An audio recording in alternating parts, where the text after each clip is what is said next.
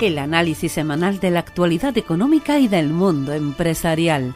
Las cuentas claras con Guillermo Camaño.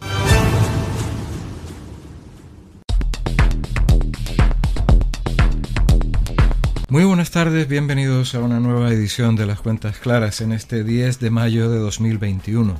Aún resuena el eco de la victoria atronadora de Isabel Díaz Ayuso en las elecciones a la Comunidad de Madrid el pasado día 4 de mayo.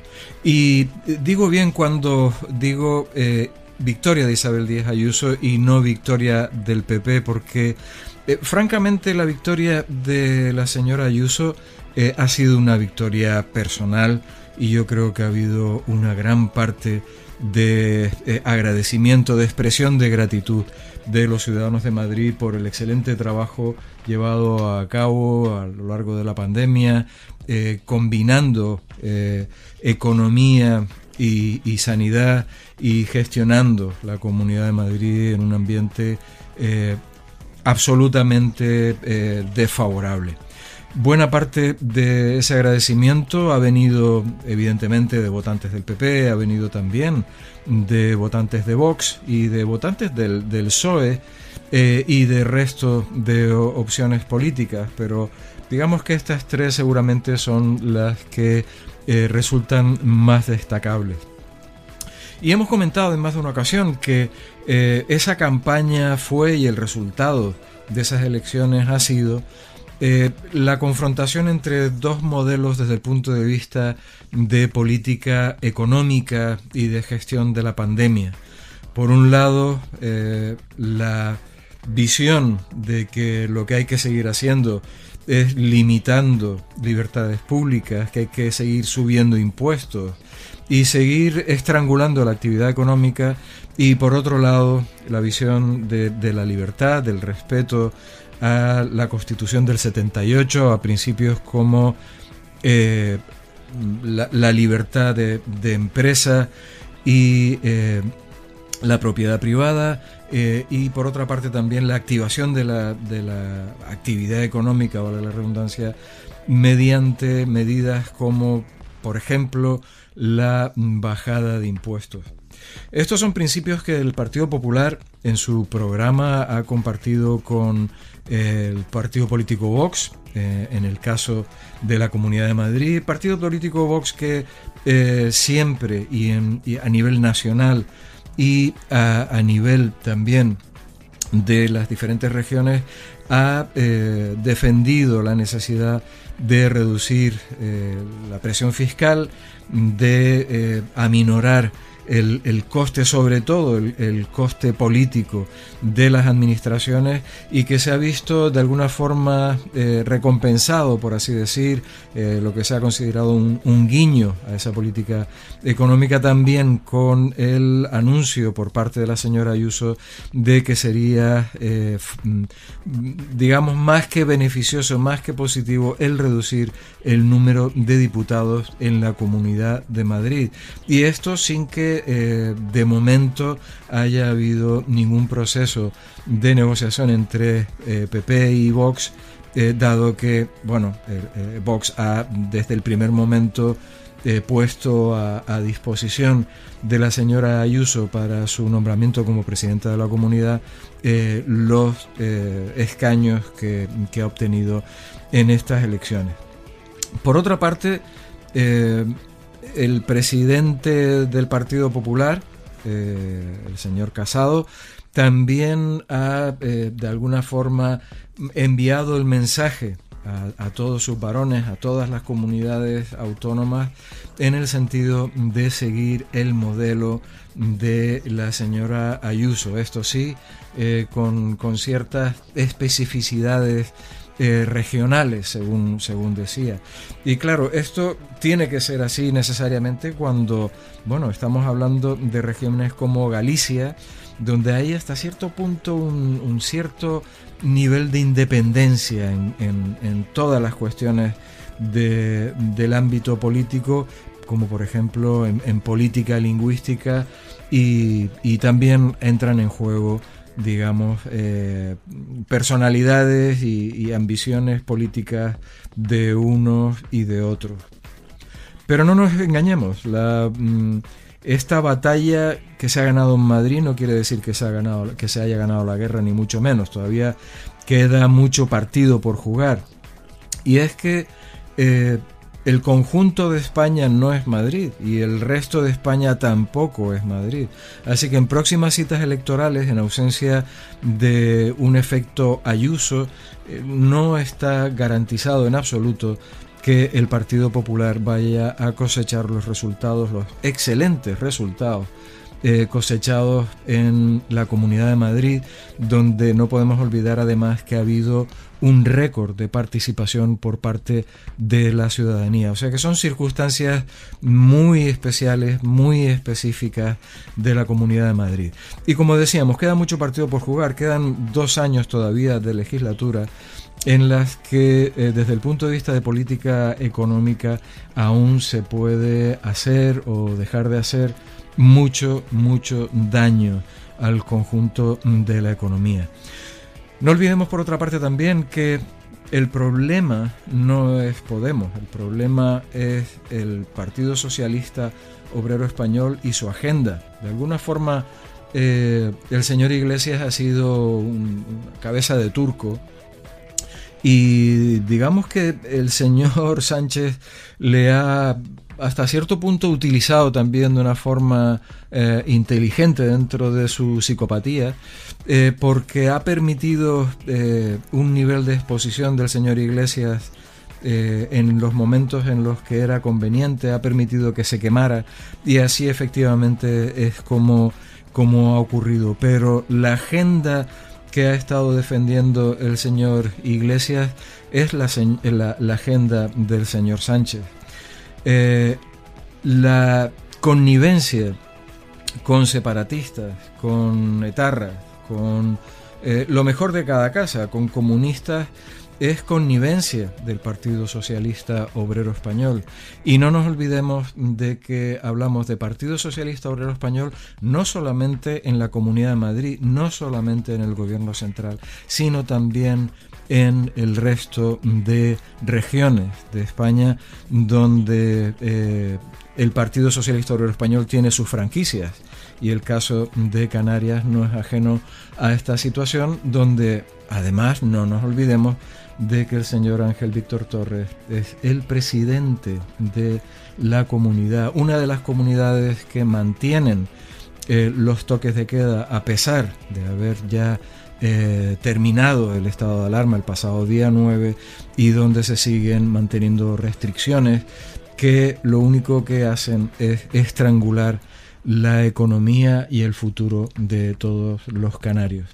Acerca de estas cuestiones y alguna otra más, acerca de cuestiones de política económica, de gasto público, etcétera, etcétera, eh, seguiremos hablando a continuación después de una breve pausa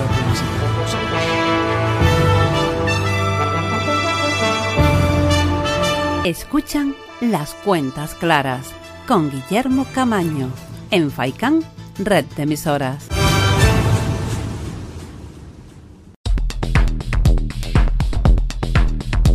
Y ya estamos de vuelta después de esta breve pausa publicitaria, como siempre, con nuestro agradecimiento para aquellas empresas y empresarios, marcas comerciales que nos apoyan eh, con estos espacios publicitarios. El pasado día 5, eh, el señor Pera Navarro, director general de tráfico, se cubría de gloria con las declaraciones eh, en el Senado que ustedes sin duda eh, ya conocerán, en el sentido de justificar los peajes en las autovías españolas para cubrir los gastos de conservación de la red. Eh, decía, no, desde luego, sin falta de chulería, eh, en un tono bastante despectivo, que aquí el que quiere o el que usa, el que usa algo lo paga. Eh, y, la verdad es que lo decía en un tono que nos llenó de estupor, porque desde luego hace gala de una falta de de sentido común y de memoria que, eh, como decía, eh, llama, llama la atención poderosamente. Seguramente el señor Navarro se olvida de que, bueno, esos 4.500 millones que cuesta conservar la red de carreteras se cubren más que de sobra con los 3.000 millones que ingresa el Estado en concepto de impuesto de circulación, los 500 millones que se ingresan eh, en concepto de impuesto de matriculación, los 20.000 millones que ingresan las administraciones públicas en concepto de impuesto sobre los carburantes. Y por otra parte también llama la atención el que, bueno, teniendo semejante preocupación por cargar los presupuestos generales del Estado con, ese, con esa partida de gastos, pues eh, se hayan regalado 53 millones a la línea aérea Plus Ultra con la excusa de que bueno era una empresa estratégica seguramente estratégica para ellos pero no para el conjunto de la ciudadanía eh, también parece olvidarse de que el gobierno regó a sus medios afines con 100 millones en publicidad institucional. Parece olvidar también los 473 millones de euros que cuesta la televisión pública, la tele de todos, donde se manipula, se adoctrina y se lanzan durante este gobierno de la siniestra con mayor énfasis mensajes eh, eminentemente políticos y donde se coloca a los amigos sin ningún, sin ningún rubor. Eh, también eh, otra vez con la excusa de que bueno es la televisión de todos y que es, un servicio público y desde luego se olvida de los 480 millones de euros que nos cuesta a todos el Ministerio de Igualdad que le puso el macho alfa a su mujercita y repito, pagándolo, pagándolo con el dinero de todos. Si la cuestión es quién lo usa, lo paga, eh, bueno, habrá quien se esté preguntando qué uso hacemos la mayor parte de los españoles de esa aerolínea o qué uso hacemos de una televisión que sencillamente es infumable, tanto la española como la canaria, o qué uso hacemos de ese Ministerio de Igualdad que más que utilizar eh, padecemos. Desde luego se ha, cubierto, se ha cubierto de gloria y no solamente se ha cubierto de gloria por semejante, eh, semejante declaración, semejante derroche de, chulería y de falta del más mínimo sentido común, sino que eh, se ha cubierto de gloria también porque sus declaraciones eh, las, las hace en un entorno, en un clima de promesa de presión, de incremento de la presión fiscal, de someternos a todos a un infierno, a un auténtico infierno fiscal para tratar de cuadrar las cuentas de ese plan de recuperación que la Unión Europea no acaba de creerse porque sencillamente es que no se puede creer y porque sencillamente los números no, cuadran por más que se intente. Y la excusa de que el nivel de presión fiscal en España es inferior al de países de nuestro entorno, eh, expresión que personalmente detesto, porque ahí cabe cualquier cosa Digo, esa excusa vale para que se suban los impuestos eh, para cubrir el agujero de los 90 mil millones de euros que necesitan, necesitan cubrir. ¿Cómo se va a cubrir? Bueno, eh, el señor Iglesias ya no lo va a repetir, por lo menos en su puesto de vicepresidente del gobierno del señor Sánchez, pero eh, sí que el resto de su, de su troupe lo repiten sin, sin ningún rubor, en el sentido de decir que se van a pagar más los que más tienen o van a pagar más los ricos. Bueno, impuestos como, como el impuesto sobre los plásticos, eh, el incremento del impuesto sobre el diésel, la subida del impuesto de matriculación, eh, los eh, mencionados peajes, no afectan ni mucho menos solamente a las rentas más elevadas. Más bien al contrario, lo que hacen es afectar y mucho a las rentas más bajas. Para las rentas más altas, este tipo de impuestos no tienen prácticamente ningún efecto en el sentido de limitar o de reducir su consumo. Si esa es la, justificación a un impuesto sobre los plásticos para que se consuman menos plásticos o un impuesto sobre el diésel para, para que se consuma eh, menos diésel porque supuestamente tiene un mayor potencial contaminante. Lo triste del caso es que quienes en su momento compraron un vehículo diésel, porque precisamente desde, desde el gobierno se fomentó, eh, se fomentaba el, consumo de, del gasoil y de los vehículos diésel, y de hecho pues eran en su momento también más cara la compra, más caros a la hora de comprar el, el vehículo, pero más barato desde el punto de vista del combustible pues ya digo, quienes en su momento picaron, eh, precisamente eran en su mayor parte, eh, pues bien, familias particulares que miraban su bolsillo y así no tanto quizás familias o, aquellas personas más pudientes que les daba un poco igual gastar más en gasolina y también sobre todo empresas, empresarios, autónomos que compraban un furgón y compraban diésel porque le iba a salir más barato y para que les cuadraran las cuentas.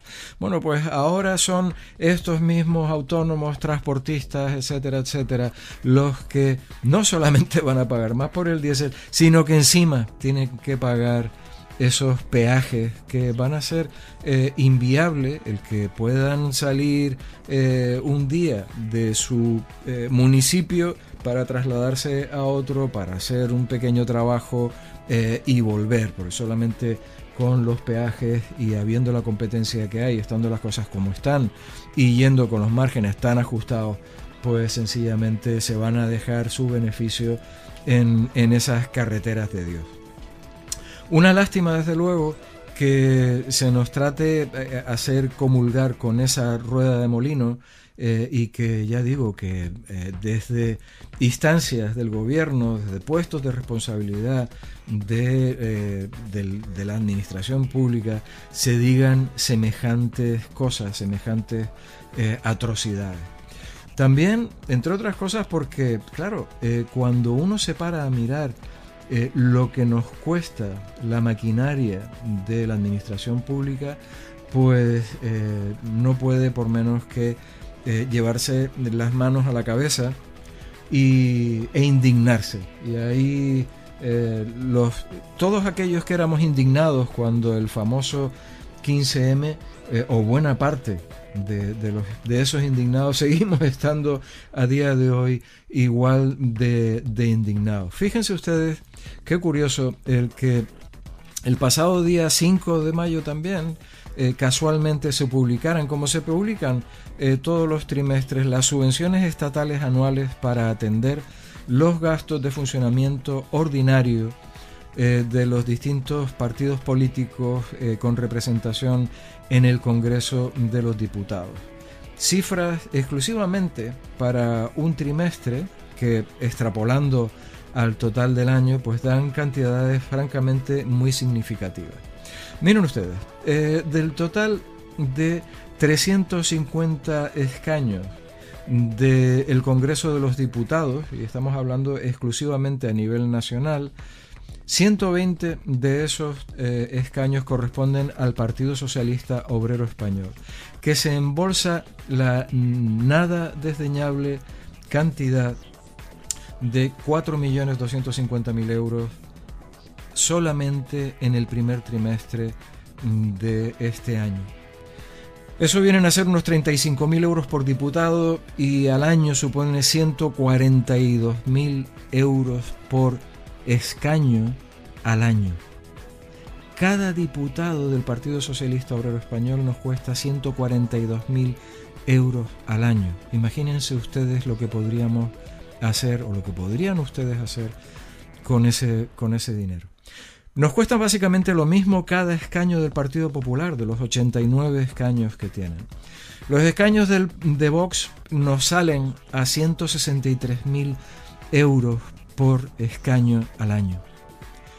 Eh, los señores de Unidas Podemos nos cuestan 197.000 euros al año. Los 26 escaños de Unidas Podemos, que agrupan en este caso a Podemos y a Izquierda Unida. Más sangrante, si quieren, resulta el hecho de que cada escaño de Esquerra Republicana de Cataluña, eh, los 13, cada uno de los 13 escaños que tienen al año nos cuestan 158.500 euros. No es porque eh, sea una cifra significativamente superior a la de los otros partidos. Es porque estos señores dicen que son republicanos y, además son independentistas.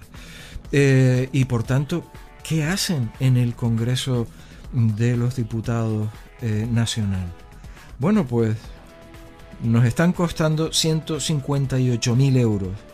No solamente ellos, Ciudadanos nos cuesta 300.000 euros por escaño, los 10 escaños que tienen. Eh, Junts Cataluña 157.000, en Común eh, Podemos 176.000, el Partido Nacionalista Vasco 152.000 euros por escaño al año, Bildu, ETA 140.000 euros eh, por escaño al año. Y así podríamos seguir con el resto. No, no olvidemos también Coalición Canaria, Nueva Canarias, que tienen eh, un, grupo, eh, un grupo propio. 150.000 euros cada uno de los dos escaños de Coalición Canaria y Nueva Canaria. Bloque Nacionalista Gallego, un solo escaño, 242.000 euros. Partido Regionalista de Cantabria, 160.000 euros el escaño que tiene. Y Teruel existe, y de forma anecdótica, en, este caso también con un escaño sale bastante más barato, pero eh, en términos económicos, pero bastante más caro en términos de eh, lo que han conseguido con el, único escaño que tienen, 84.000 euros eh, estamos hablando. Esto en un país donde tenemos una cifra de paro que está en torno a los 4 millones, cifra oficial, 4 millones de desempleados y con 638 mil trabajadores en ERTE. Eh, donde, bueno, la noticia es que se prorrogan, aunque aún no esté confirmado el acuerdo, que se prorrogan los ERTE que finalizan el 31 de mayo, se prorrogan hasta el 30 de septiembre, con posibilidad de que se prorroguen posteriormente en, medida, en la medida en la que sea necesario hasta el 31 de diciembre. En una situación como esta, estamos hablando de este nivel de gasto político solamente en el Congreso de los Diputados, solamente en gastos de funcionamiento de los partidos que estamos pagando entre todos. Si quien lo usa lo paga, ¿por qué estoy pagando yo el gasto de funcionamiento de todos estos partidos o de algunos de estos partidos que además eh, manifiestamente están en contra del orden constitucional y de la unidad y la existencia misma de, eh, de España.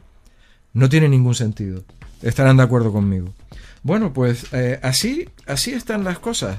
Y así está trabajando este desgobierno de la siniestra, del PSOE, de los comunistas, de los eh, independentistas y de la ETA para buscar 90.000 euros con los que cuadrar, 90.000 euros que van a salir de su bolsillo y del mío, para cuadrar sus cifras, para recibir los fondos con los que seguir esquilmando las arcas mm, del Estado. Y luego eh, vienen elementos como este a decirnos que el que lo usa lo paga y que cómo podemos pensar en que se cargue el presupuesto del Estado con 4.500 eh, millones de conservación de la red de carreteras. Francamente es, como decía al principio, para no tener conciencia, ni memoria, ni vergüenza maldita. Y en medio de este panorama, pues, eh, hombre, eh, resulta gratificante saber que hay algún partido y algún sindicato que promueven el que los partidos políticos dejen de financiarse con cargo a los presupuestos generales del Estado ni partidos políticos, ni sindicatos, ni asociaciones empresariales, porque esto lo único que hace es eh, crear una red clientelar, evidentemente, y favorecer todo tipo de corruptelas, eh, cuando no corrupción en mayúsculas. Hacemos una breve pausa para publicidad y volvemos enseguida con nuestra consulta de la el análisis semanal de la actualidad económica y del mundo empresarial. Las cuentas claras con Guillermo Camaño.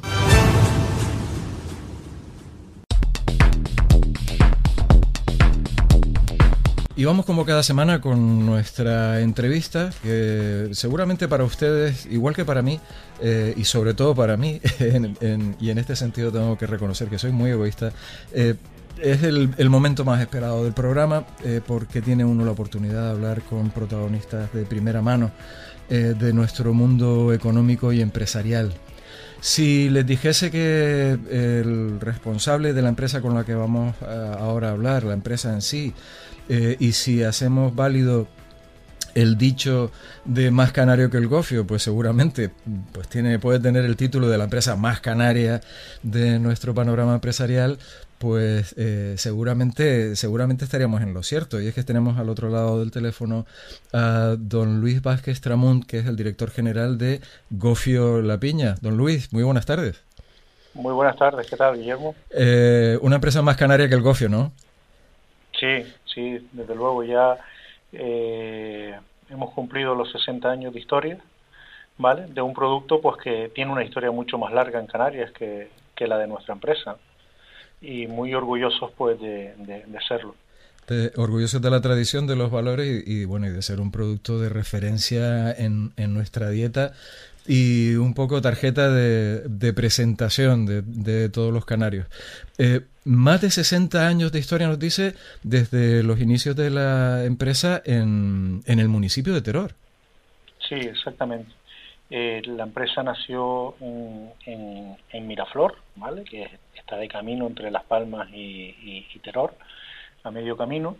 Allí se, se inició la actividad hasta que en el año 2007, pues mm, dada la imposibilidad en aquella zona rústica pues de crecer, pues se decide trasladar la fábrica a donde está ubicada ahora mismo, que es en la urbanización Díaz eh, Casanova Vista Hermosa. Una empresa eh, canaria y familiar que ha seguido, ha seguido siendo así a lo largo de toda su historia, entiendo. Sí, sí. Mm, realmente nos encontramos en, en tercera generación, ¿vale? El, fundador ya está fallecido, sus cuatro hijos pues, pues ahora mismo eh, están eh, jubilados y han dado paso en, cierta medida pues a, a una a una tercera generación que son de 11 miembros que continúan eh, con la apuesta de, de, continuidad de la empresa, continuidad y mejora continua, que es algo que desde el año 2007 pues nos planteamos si queríamos que el gofio durase 60 años más. Y, y así entiendo que, que ha sido y, y, y, que será, porque, eh, bueno, hablando ya del presente de la empresa, eh, se, se, dedica a algo más que estrictamente a, al gofio tradicional. Sí, exactamente. En estos, en estos 15 últimos años eh, hemos pasado realmente de tener eh, tres, hacer tres, cuatro tipos de gofio. Mm, que estaba materializado en siete referencias de las que se podían ver en los supermercados, a, estar ahora mismo ofreciendo en diferentes variedades hasta 40 o 50 referencias. La empresa pasó en un momento dado a, hacer gofios ecológicos, buscando la tendencia de mercado, buscando otro tipo de consumidor y buscando la, la, la, la, exportación también, ya que el producto bio es algo que está ahora mismo en auge. También apostamos por, por hacer unas barritas energéticas eh, con una base importante de gofio, por aquello de permitir al consumidor el, irse comiendo el gofio por la calle, porque lógicamente mm, cuando el consumo máximo del gofio es con leche, pues es difícil que, te la puedas llevar a cualquier sitio. Eh, un proyecto que continuamos desarrollando de barritas. En el año 2000, 2013 vendimos un millón de barritas en el, mercado. Eh, y en los dos últimos años pues estamos con otros dos proyectos. Uno nace a través de las barritas energéticas y, lo hemos denominado snacks saludables y el otro pues son unos batidos proteicos a base de gofio. Estos, estos batidos que ahora están tan de moda para el uso del deporte, pues los hemos combinado con tanto con proteínas vegetales como con proteína whey y diferentes sabores pues para, para, para esa parte de la población que le gusta el gofio y además le, uso, le gusta usarlo como complemento deportivo para su, para su actividad diaria.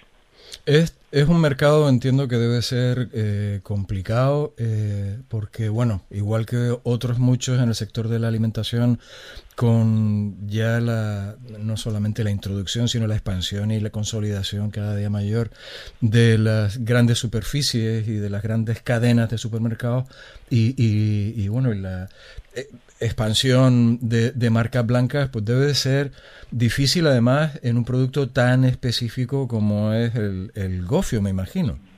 Sí, ten en cuenta que el, que el gofio compite con, con, el gofio, ¿vale? Porque hay, otras marcas, ¿vale? Y nosotros eh, queremos que hayan otras marcas, siempre de gofio, pero es que el gofio no compite contra el gofio, el gofio compite contra el colacao, compite contra los cereales con el desayuno, compite contra el pan de molde, contra las galletas, compite contra con todo aquel producto que sea sustitutivo en un desayuno o si lo usamos secundariamente eh, como, como, ingrediente alimentario en el almuerzo o en la cena, eh, pues mm, realmente si, si, lo mira fríamente tenemos una, una competitividad bastante, bastante elevada. Mm, las grandes superficies, pues eh, lógicamente están además copadas por, por, por las grandes marcas y por los grandes volúmenes y los grandes números y entonces es algo que no solo para el gofio sino para las empresas pequeñas y las empresas pequeñas canarias es muy difícil que todo aquello que lancen, todo aquello que hagan nuevo pues que, realmente pueda llegar a todos los lineales. Realmente es la lucha clave que nosotros tenemos diariamente el, poder llevar el, producto al lineal. Y, realmente es un si bien es cierto que, bueno, el mercado, en el mercado local hay un reconocimiento de marca importante y el, y el gofio es un producto, eh, pues también demandado parte de, nuestra dieta. Eh, ¿Qué es lo que pasa en, el exterior? Estoy pensando en Península y, bueno, y otros mercados donde también se exporta el gofio la piña, ¿no?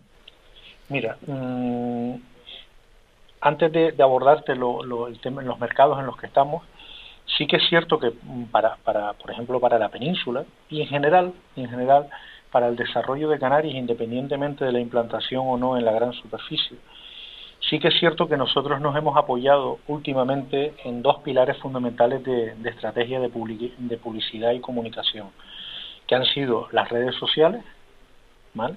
que realmente eh, se puede decir que se ha democratizado la, comunicación y la publicidad, porque al final con, con 10.000 seguidores pues llegamos bastante lejos en redes sociales y nos contactan los consumidores y realmente llegamos al consumidor final por ahí, opinan, nos comentan, les decimos, ha sido fundamental. Y el otro pilar básico para nosotros, tanto en Canarias como en Península, ha sido el vincular el producto, que es verdad, al deporte, tanto en gama de productos como en población dirigida. ¿vale? No nos olvidemos que el gofio al fin y al cabo es un, hidrato de carbono bajo en grasa y bajo en azúcares.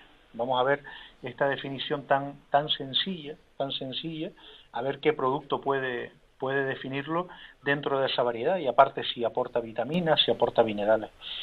Mm, con el tema de la península, ahora mismo, eh, tanto en Carrefour como en el campo, pues tenemos la, la gran ventaja de que a nivel nacional se puede encontrar en el 80% de los centros de península, cosa que hace cinco años era eh, imposible, ¿vale?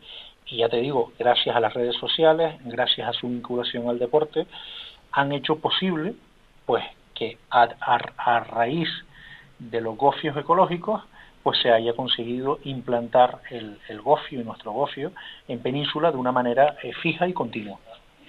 Eh, ¿Quiénes son los, los eh, países, digamos, por orígenes que nos abastecen o que abastecen a, a Gofio La Piña de su materia prima principal, claro? Mira, eh, principalmente es materia prima europea.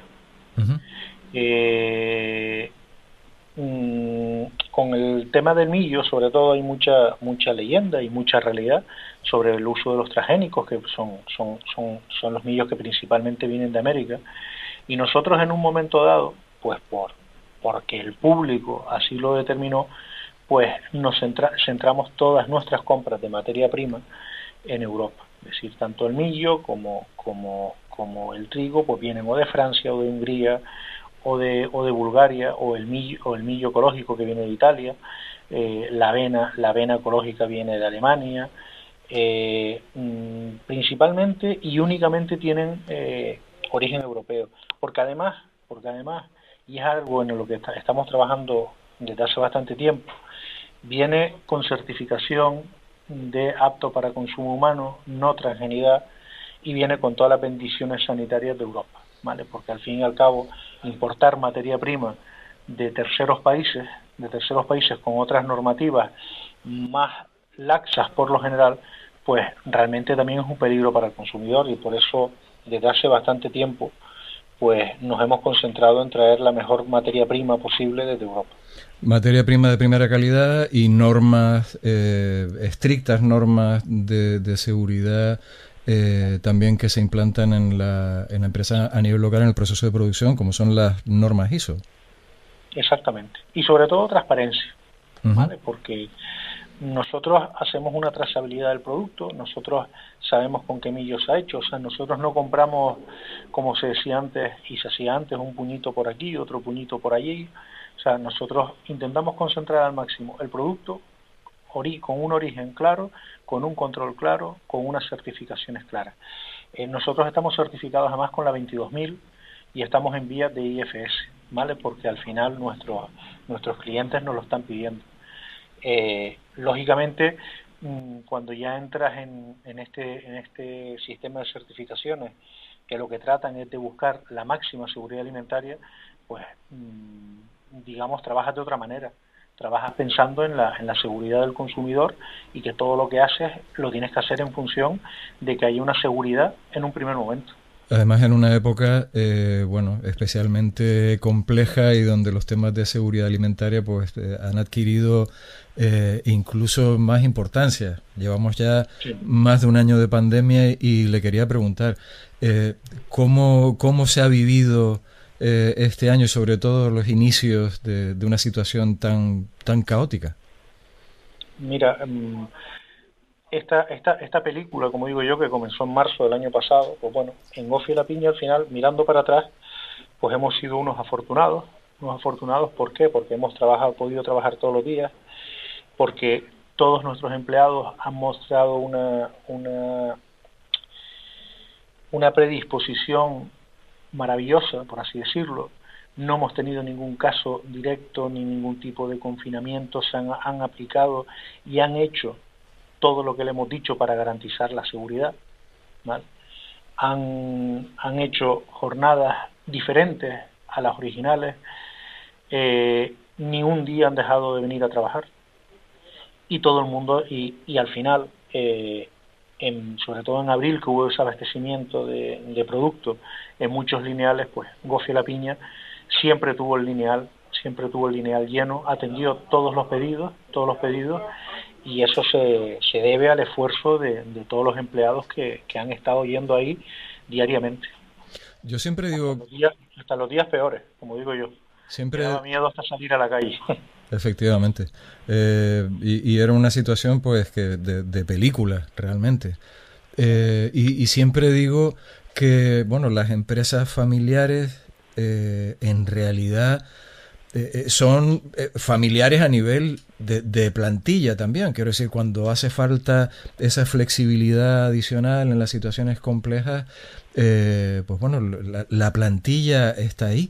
¿De cuántas personas estamos hablando en, en Gofios La Piña, don Luis? Mira, ahora mismo, ahora mismo eh, estamos hablando de directamente unas 11, 12 personas que están directamente eh, vinculadas a la actividad. Indirectamente, como tú sabes, pues bueno, pues subcontratamos algunas actividades y ahí pues pueden ir colgando, eh, como digo yo, como digo yo, no muchas personas, pero sí muchas medias personas o cuartos de personas, ¿vale? Que, en unos momentos dados pues, pues, pues viven y, nos ayudan a nosotros a, sacar determinados trabajos, como cargas, como, como temas de mantenimiento industrial, como temas de reparaciones, etcétera. Indirectamente son muchas personas y muchas familias las que las que forman parte de bueno de la gran familia de, de Gofio La Piña. Eh, y, cambiando un poco de tercio y hablando de cuestiones más de política económica y en, el, un sentido más general, eh, bueno, cuando estamos en una situación de, económica tan, tan complicada y, y bueno, las cifras de, desempleo ahí están, eh, desde su punto de vista, ¿diría usted que medidas de política económica como las subidas de impuestos son lo más recomendable? No, indudablemente no. Eh, las subidas de impuestos eh, se deben de hacer cuando hay una justificación lógica y palpable, ¿vale?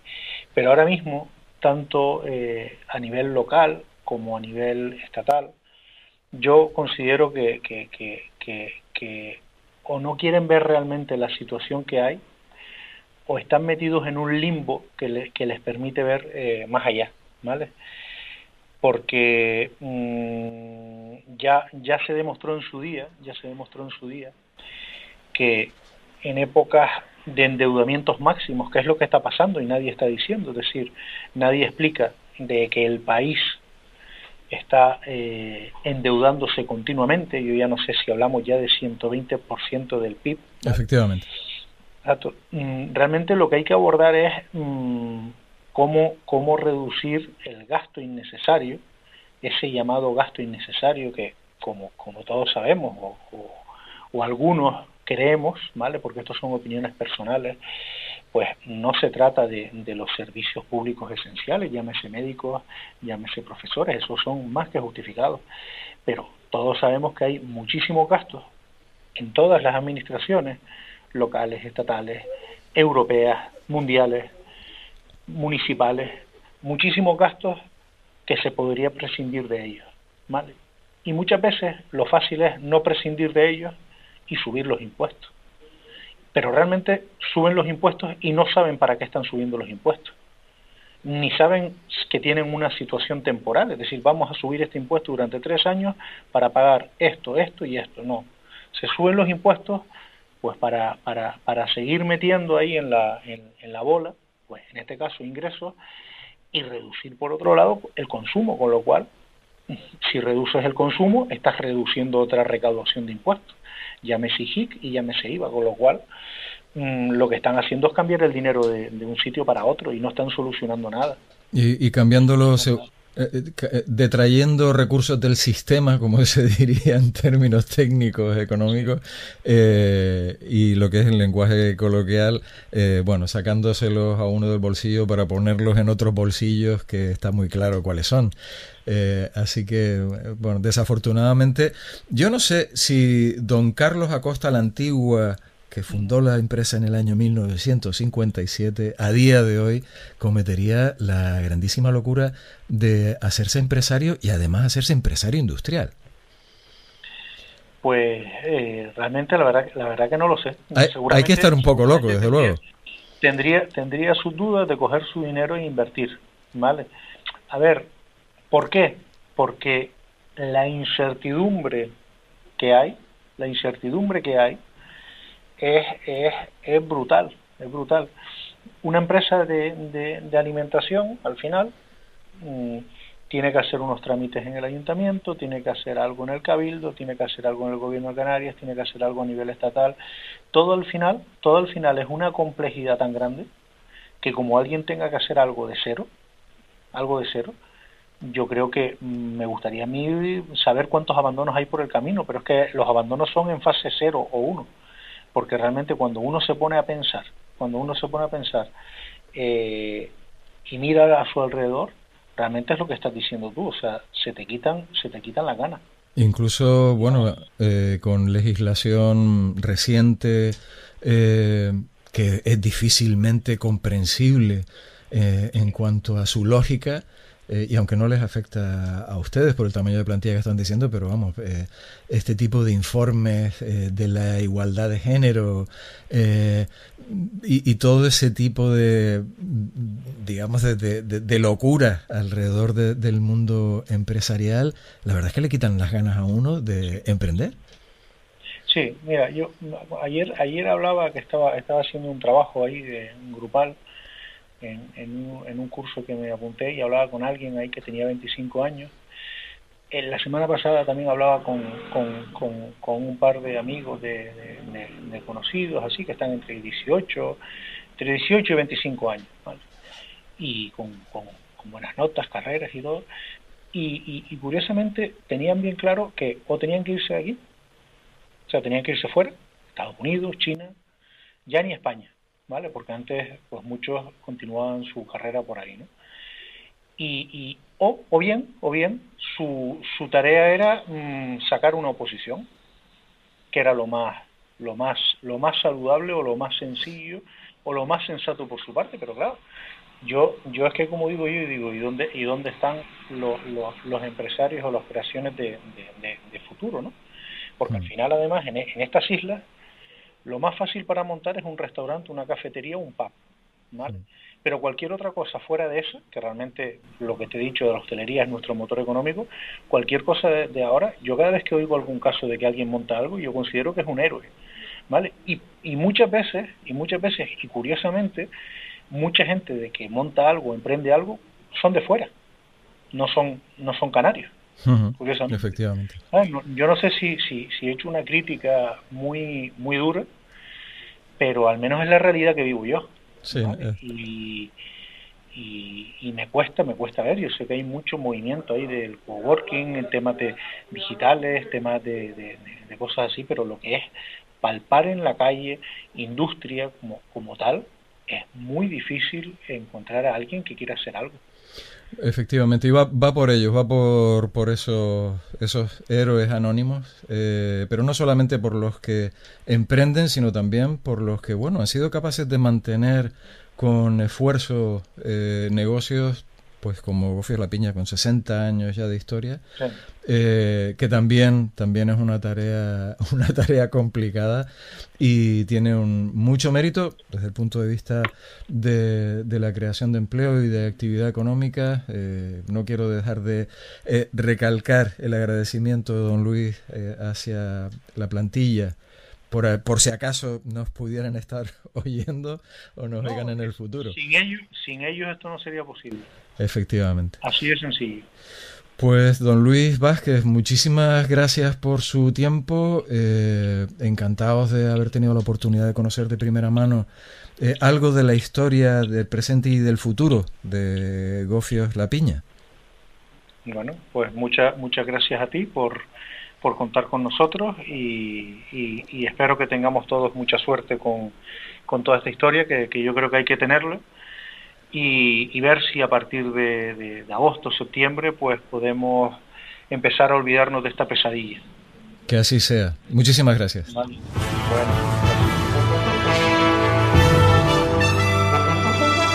El análisis semanal de la actualidad económica y del mundo empresarial. Las cuentas claras con Guillermo Camaño.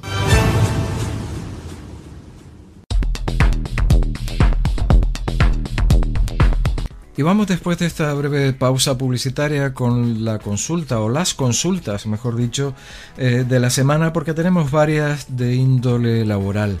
La primera dice así, ¿tengo que preavisar si quiero irme de mi empresa estando en periodo de prueba? Eh, no, no, digamos que no hay un, plazo determinado de preaviso eh, para avisar si se quiere o si se ha decidido eh, dejar la empresa, sí que, hombre, se debe informar a, la empresa eh, de, esta, mm, de esta decisión, pero no, no hay un, plazo eh, establecido de preaviso por parte del, trabajador, como tampoco hay un plazo de preaviso por parte de la empresa si se toma la decisión de rescindir el contrato de trabajo porque no se haya superado el periodo de prueba. La siguiente pregunta dice, ¿es legal que me descuenten la formación si me despiden porque no he superado el periodo de prueba? Eh, no, no es en absoluto legal que, así se haga.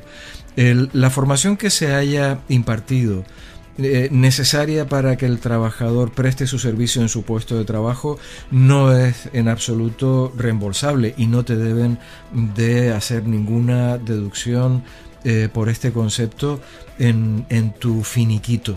¿vale? En cualquier caso, eh, si así fuera, habría que ver exactamente el concepto que se ha descontado eh, y, confirmar efectivamente el tipo de formación a que se refiere. también tener en cuenta si se firmó algún tipo de acuerdo de financiación de una formación, pero esto es, eh, digamos que poco probable cuando estamos hablando de un periodo de prueba. En cualquier caso, como he dicho, eh, si era formación necesaria para desempeñar el puesto, en absoluto se puede descontar ningún concepto de formación por este motivo. Y por último, la pregunta, la pregunta que se repite en, muchas ocasiones y no es otra que eh, nos dice nuestro nos pregunta nuestro oyente eh, ¿me pueden despedir estando de baja? Bueno, pues eh, en contra de lo que se pueda querer, sí, sí que se puede despedir a un trabajador estando de baja. habría que ver el motivo de ese despido, que puede ser un, despido disciplinario, por ejemplo, eh, con lo que habría que estar eh, en cada caso eh, a lo que se haya, digamos, mm, documentado o se haya comunicado como motivo del, del despido. Lo que sí que no pueden hacer es despedirnos por estar de baja. ¿Vale? Eso, eso sí que efectivamente no está permitido. Pero habría que ver cuáles son las circunstancias de cada caso, habría que ver eh, cuál es, ya digo, el, motivo comunicado para, para, ese despido. Y ahí nuestra recomendación es que acudan a su, a su sindicato, a su abogado laboralista, para analizar el caso en mayor profundidad.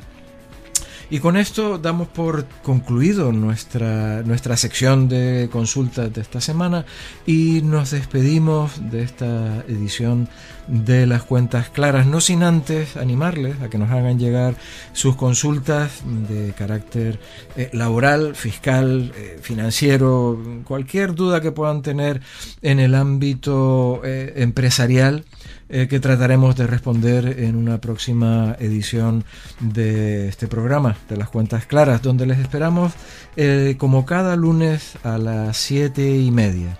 Hasta la próxima semana.